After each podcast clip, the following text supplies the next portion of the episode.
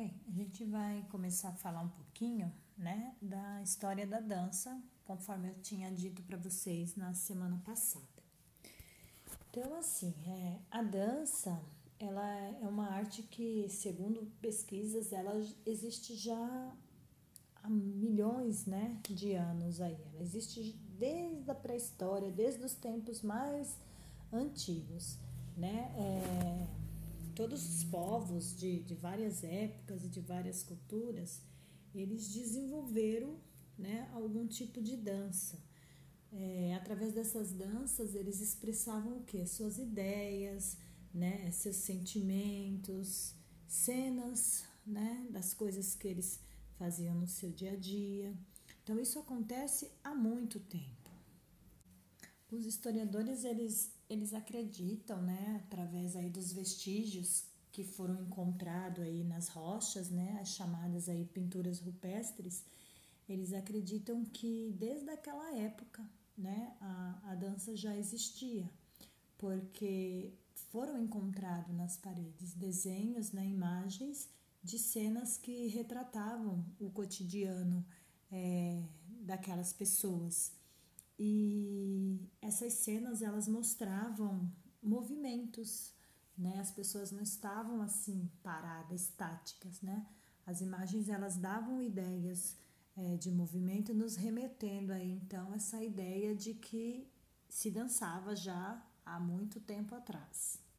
A dança ela, ela então ela teve presente, né, e está presente em diversas épocas, em diversas culturas, né, aí do planeta já há muito tempo, né?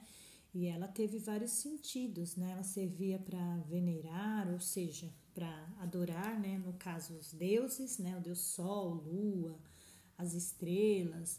A dança ela é utilizada para espantar os maus espíritos, né?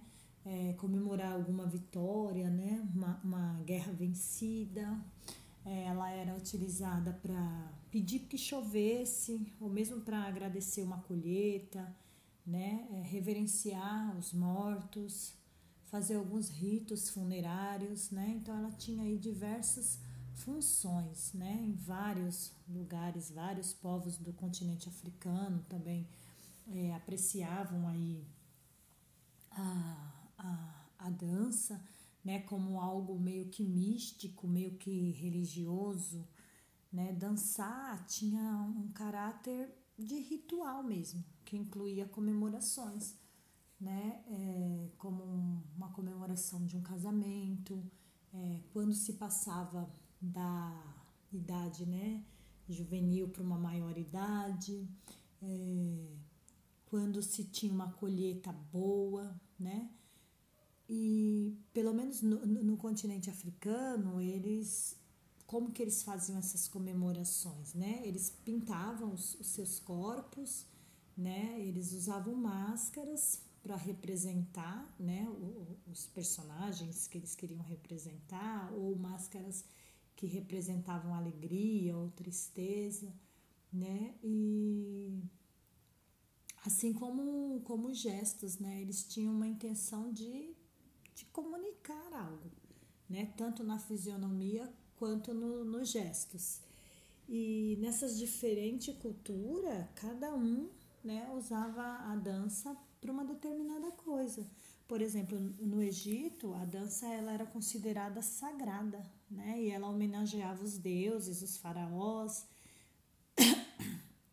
E ela estava presente muito ali é, nos funerais, né? Quando as pessoas morriam, é, um dos rituais ali era se dançar.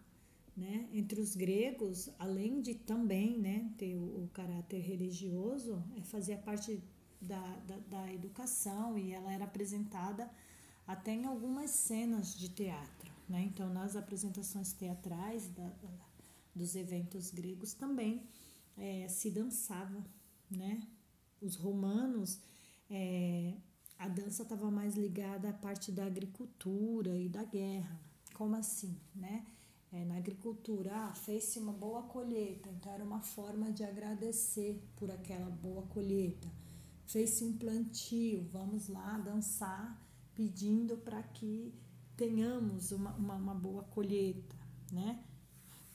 China, Japão e entre outros povos aí do, do, do continente africano, a, a, a dança ela tinha aí algo místico, né?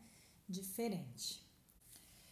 E aí com o passar do tempo, né?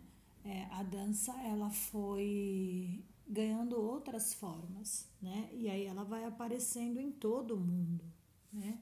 É mais ou menos ali por volta do século XV, comecinho do, do século XVI, ela, ela surge na Itália e, e ela surge como a dança que a gente vai falar agora, que é o balé, né? É, e aí, se a gente for resumir aí a palavra balé, né, que é um termo francês, ballet, né, que também veio lá com origem da Itália, e resumindo quer dizer baile, que significa dança, né? E essa dança, né, que foi evoluindo, que foi ganhando contornos, que foi ganhando movimentos e que a gente começa a falar, ela aconteceu como? Ela, ela nasce, né, nos espetáculos de poesia, né, nos espetáculos que tinham de mímica, é, de música e até mesmo de algumas danças, né? Surge então aí o que a gente chama de balé. E o balé, ele a princípio ele não começa nos palcos, né? Ele começa nas cortes.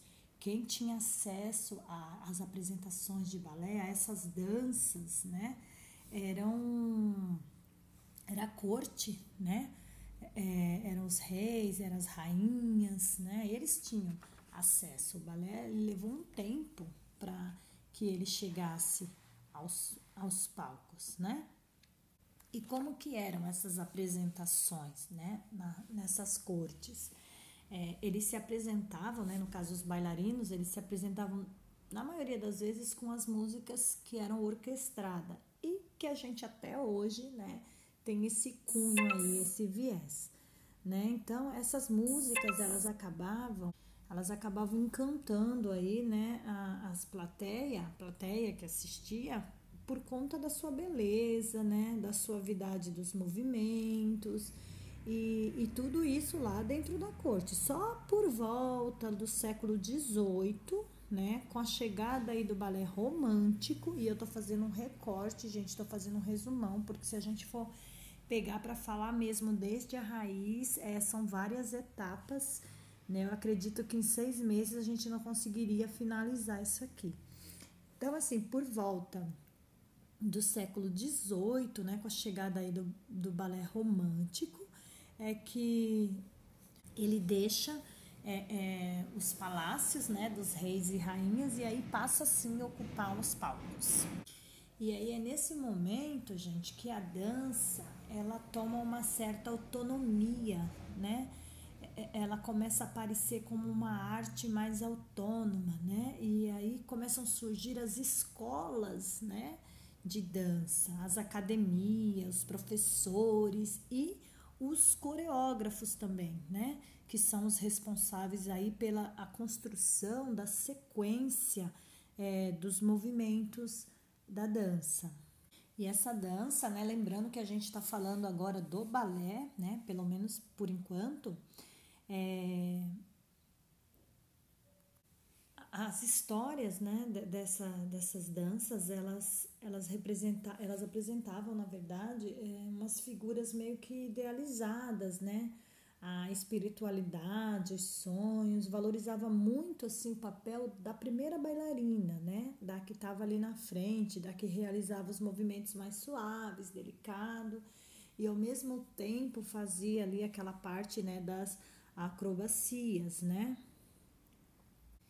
E daí nessas acrobacias, esses movimentos né, acrobáticos, o, o que, que ajudou muito foi o surgimento aí das sapatilhas de ponta, aquela ponta né, com aquele ferrinho na, na, na ponta que, que, firmava os dedos dos pés, fazia com que a bailarina ficasse né, com o corpo mais ereto. Isso contribuiu muito, né, para que pudesse se fazer esses movimentos acrobáticos.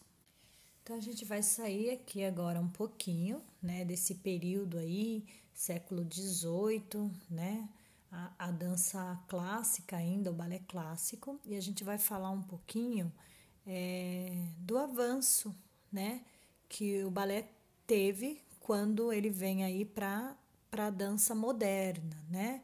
Antes de, de chegar aí, início mais ou menos aí do século XX, né, com a industrialização, as mudanças que foram acontecendo não só né, no campo é, das artes, mas em diversas áreas né, da literatura, da música e inclusive da dança. A gente tem aí é, uma, uma, uma meio que uma revolução, né? É, algumas bailarinas elas acabam é, protestando quanto por é, falando assim de alguns movimentos que existiam né, na dança e que elas chegaram a discordar. Elas achavam que poderia ser um pouquinho é, mais flexível, né? Então a gente vai falar aí um pouquinho da dança moderna, né? Ela, ela chega a um período da história, né, que ela faz uma ruptura, né, ou seja, uma quebra com as convenções aí da dança clássica, né? E no começo, quando, né, inicia-se aí essa ruptura, essa quebra, né, é, com a dança clássica, com, com o jeito de se dançar clássico, causa, né, a princípio, um estranhamento, né? Por exemplo, é, uma das coisas que a dança moderna ela traz é o abandono das sapatilhas, né? O uso das roupas mais soltas, que permite que o dançarino execute seus movimentos mais à vontade, né? mais flexível. É, os movimentos né? que, que são assim mais próximo do solo, ou seja, do chão, né? A improvisação, as torções, os movimentos, né, do corpo, do tronco, eles aparecem mais, né? Isso não quer dizer que ah, não, vou mais usar sapatilha, acabou. Não, pelo contrário, até hoje a gente tem, né, apresentações aí que, que se dança com, com, com sapatilha de ponta, que se usa o tutu, né, que é aquela, aquela roupa bem colada da, da, da bailarina. Mas a gente está falando um pouquinho aqui dessas mudanças, né, onde se podia optar, então. Vou, vou trabalhar com clássico, vou trabalhar com moderno, com o que, que eu vou trabalhar, né? A gente tem aqui é, duas bailarinas que elas revolucionaram é, o campo da dança, né? Temos aí a, a, a Isadora, a Isadora Dunca, e temos a Marta é, Graham, né? Que foram duas bailarinas que revolucionaram aí o, o campo é, da dança. Vocês terem ideia, a Isadora Duncan, em uma das suas apresentações, né? Ela tira a sapatilha e ela dança descalça, né? Ela usa túnicas largas, ou seja, roupas bem à vontade, bem folgadas, e ela acaba ignorando aí, de certa forma, é, as regras né, é, do, do, balé clássico. Né? Uma outra bailarina que eu acabei de citar, que é a Marta Graham, né, na, na sua apresentação ela expressa muita paixão, né? A, na dança, ela, a sua fisionomia ela mostra muito assim a raiva e a fascinação comum, né, ao, ao ser humano. E ela acaba também rejeitando aí alguns passos tradicionais aí do balé e ela acaba é, concentrando-se nos movimentos que, que o corpo dela ele é capaz de realizar, né? Independente aí de regras ou não. É tanto que essa bailarina ela acaba, né, num certo momento da vida aí, é, formando uma escola com, com grandes bailarinos, grandes dançarinos, né, utilizando técnicas próprias dela. E tanto tanto é, a Marta Graham quanto a Isadora Duncan, elas são símbolos aí de liberdade, né, e de coragem e de mudança na dança, né? Mas voltando aí um pouquinho ainda a falar do balé, depois a gente até pode estar tá retomando para falar dessas bailarinas e eu vou até mandar imagens, né, delas. E é interessante que vocês também pesquisem um pouquinho, né, sobre a história delas. É, eu estou dando uma resumida aqui, mas é bem bacana que, que vocês leiam sobre elas, porque são duas é, representantes da dança aí maravilhosas, né? A gente vai falar um pouquinho então, é, e depois, se eu não tiver mandado para algumas turmas, eu posso estar tá mandando. A gente vai falar da, dessa arte de contar histórias, né? A, através da, da dança. Lembrando que a gente está falando aqui do comecinho né, da história da dança. Então, é, vou dar um exemplo bem, bem básico para vocês.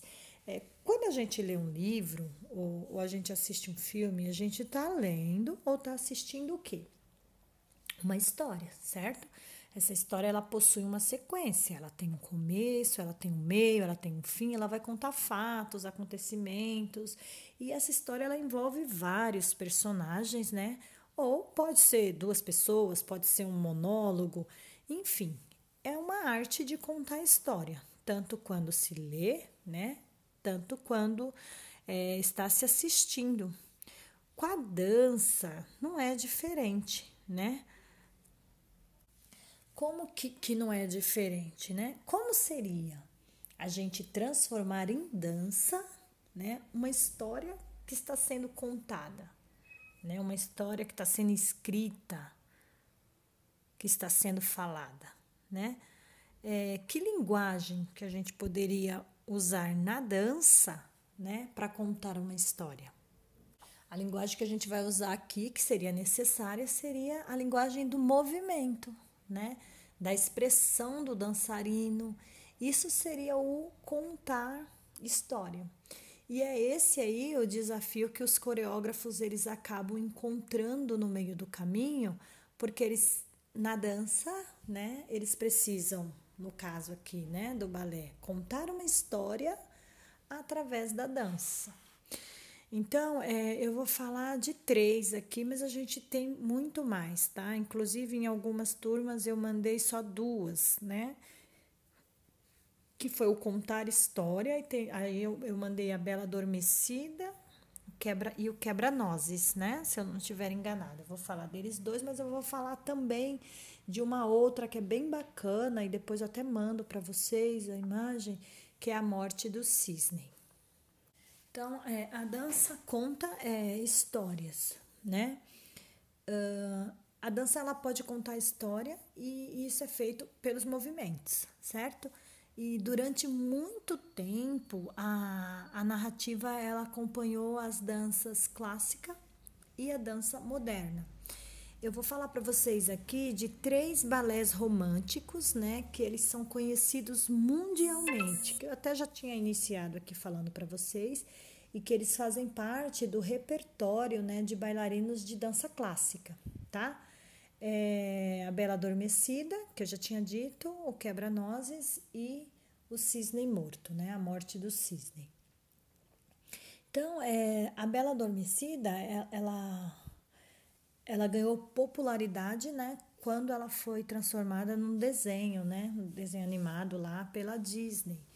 E, e, esse conto de fada, né, a origem lá, bem lá no início, ele foi contado pelos irmãos né, os irmãos Greens lá em 1800, se eu não estiver enganada, 1812 mais ou menos. E daí essa história ela recebe uma composição, né, ou seja, música aí de Tchaikovsky, né? E ela foi coreografada pela primeira vez, deixa eu ver aqui, gente, mil, 1890. Não dá para lembrar de tudo, né? E essa coreografia, ela fez parte de um repertório clássico de bailarinos que até hoje representam mesmo, né? Quando eles trazem um pouco a história para o contemporâneo, até hoje ela é representada, né? Que é a história aí da Bela Adormecida. Vocês também podem estar é, tá pesquisando aí, né? Essa representação do balé romântico. É, nesse conto aí da, da Bela Adormecida, a princesa Aurora, né, após ela ter nascido, ela é enfeitiçada, né, por uma fada má que faz criar um sono profundo quando ela completa aí seus 16 anos, né? Segundo a história, a princesa adormecida ela só despertará quando ela for beijada por um príncipe. E essa história ela é toda narrada, né, ao som da dança. Ao mesmo tempo que os bailarinos vão dançando, né, com seus gestos e expressões é, e cenas que são apresentadas, né, durante o espetáculo, é narrada a história, né?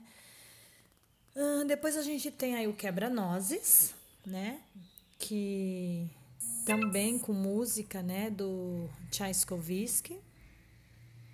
Ela foi interpretada muitas vezes, né, por diversas companhias de balé, né, pelo balé também conhecido, é o Bolshoi, né, que é da companhia russa. E ela conta a história de um quebra-nozes com uma aparência humana, né, ele vestido de soldados e que a menina Clara ganha de presente de Natal. O irmão de Clara, ele acaba quebrando aí o braço, né, desse soldado. E aí a menina ao dormir, ela sonha, né, que o quebra-nozes ele é ele é consertado e ele acaba defendendo ela de alguns ratos, né, algumas ratazanas que que invadem a casa e que essa casa acaba sendo transformada em uma floresta, né? E esse quebra-nozes no sonho, ele é o príncipe que acaba convidando Clara é, para fazer uma visita no, no Vale Encantado, né? E, e, e nesse vale aí tem um reino, né? E o reino ele é feito de doces, feito de doces não. Esse reino ele é cheio de doces, né? E de confeitos, balas, enfim.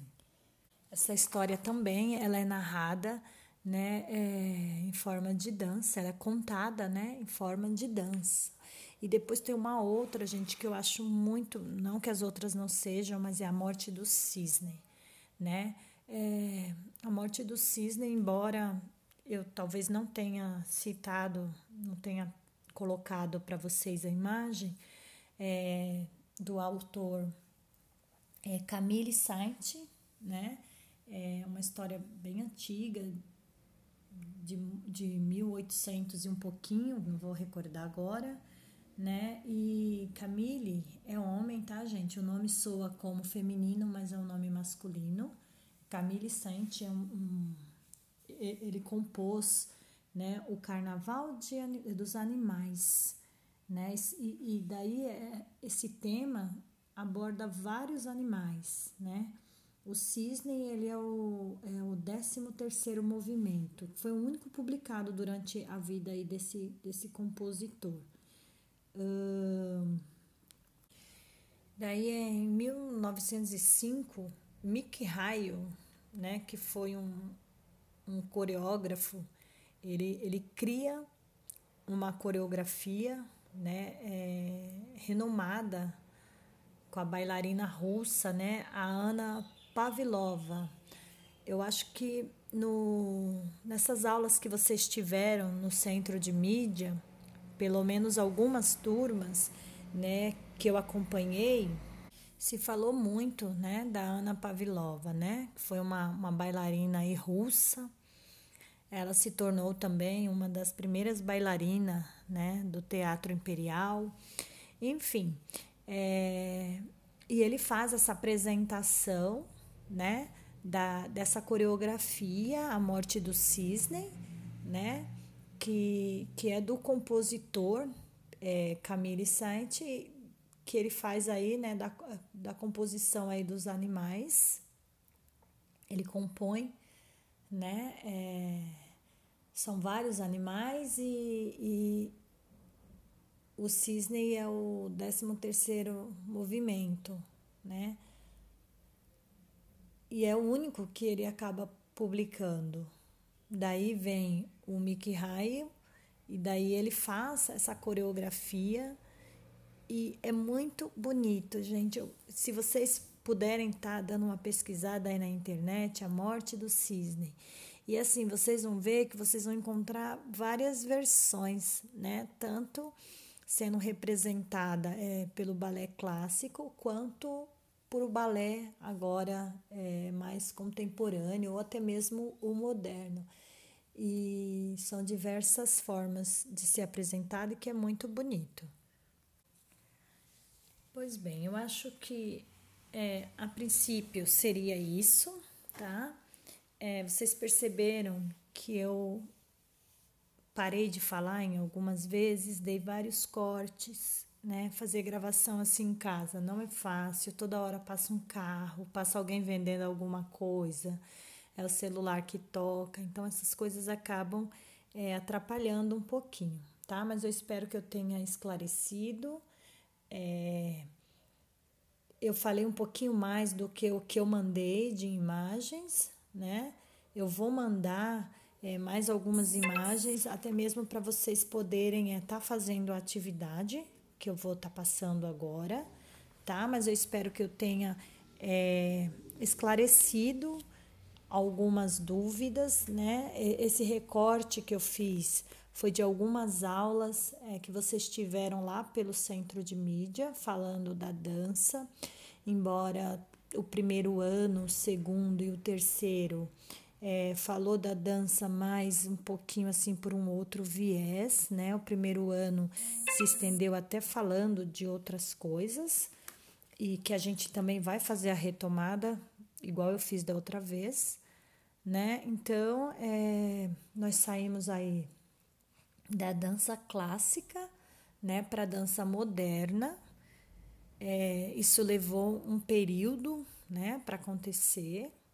Lembrando que quando né, a dança moderna é, chega, ela faz aí uma revolução em relação às vestimentas, né?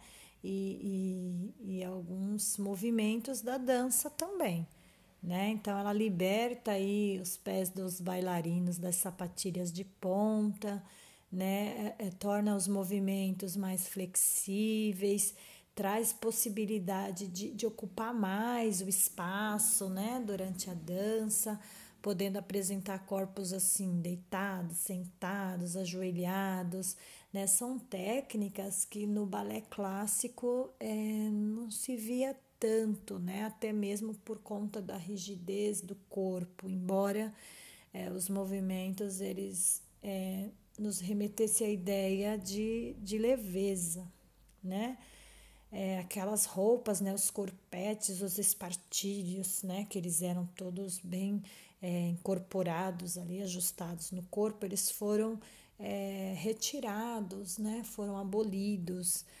É, e as roupas passaram a ser roupas mais leves, mais soltas. Isso no moderno, tá, gente? No clássico ainda se usava, né? E a ideia de, de de trocar, né, fazer essa troca de vestimenta, tinha um único objetivo, né, que era propiciar aí uma, uma liberdade maior na hora de se movimentar, né? E dentre tudo isso que aconteceu, ter a liberdade, né, do, do, dos movimentos, a, aquela o desejo de criar, mas criar com liberdade, né? Colocar em prática aí as ideias inovadoras, né? É, e vem, né? A, a, dança moderna ela vem para ela vem para contestar aí é, essas técnicas, né? Que eram exigidas aí pelo balé, o balé clássico, né? É, nós temos até hoje, né? O balé de diversas formas, né? É, o balé clássico ele vem no início aí, né, para dar esse pontapé inicial, né, no que a gente chama de dança, e ele foi se aperfeiçoando, né, com o passar do tempo. Mas é muito preciso que se fale, né, dessa história para a gente chegar é, na contemporaneidade, que é o que a gente vai avançar um pouquinho mais para frente. Embora é, a gente está num, numa numa corrida contra o tempo, né? As aulas que vocês estão tendo pelo centro de mídia já inicia agora esse terceiro bimestre falando de teatro. E por ser uma postagem por semana, a gente acaba não conseguindo acompanhar a sequência, né? Então, por isso que eu deixo vocês assistirem a aula lá, depois eu mostro um pedacinho aqui e depois a gente é, faz uma retomada. É muito importante que vocês assistam nessas né, aulas pelo Centro de Mídia, que vocês façam né, anotações, escrevam frases curtas, né, palavras-chave enquanto vocês vão lendo um texto ou ouvindo, né?